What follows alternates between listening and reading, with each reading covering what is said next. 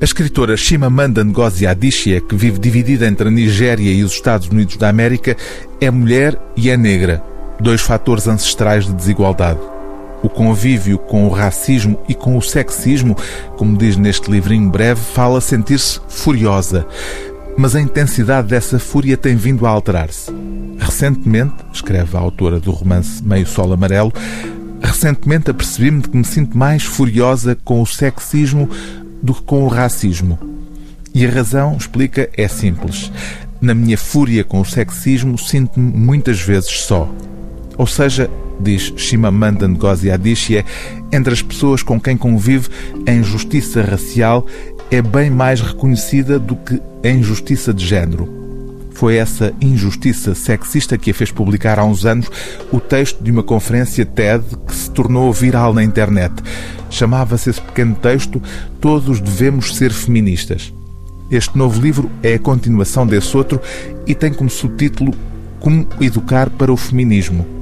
O título, porque se trata de uma carta a uma amiga, é Querida Yavele a amiga de Shimamanda, depois de ter tido uma filha, pediu à escritora conselhos para a educar como feminista.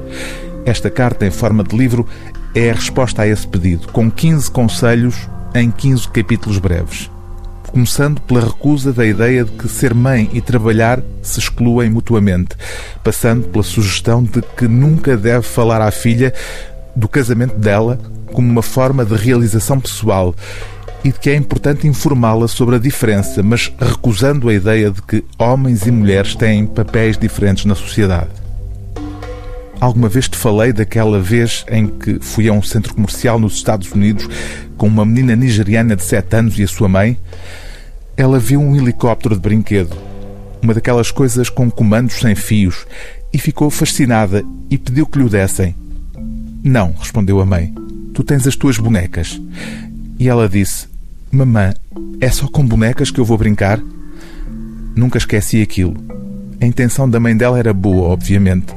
Estava bem informada quanto a ideias sobre os papéis próprios de cada género, que as meninas brincam com bonecas e os meninos com helicópteros.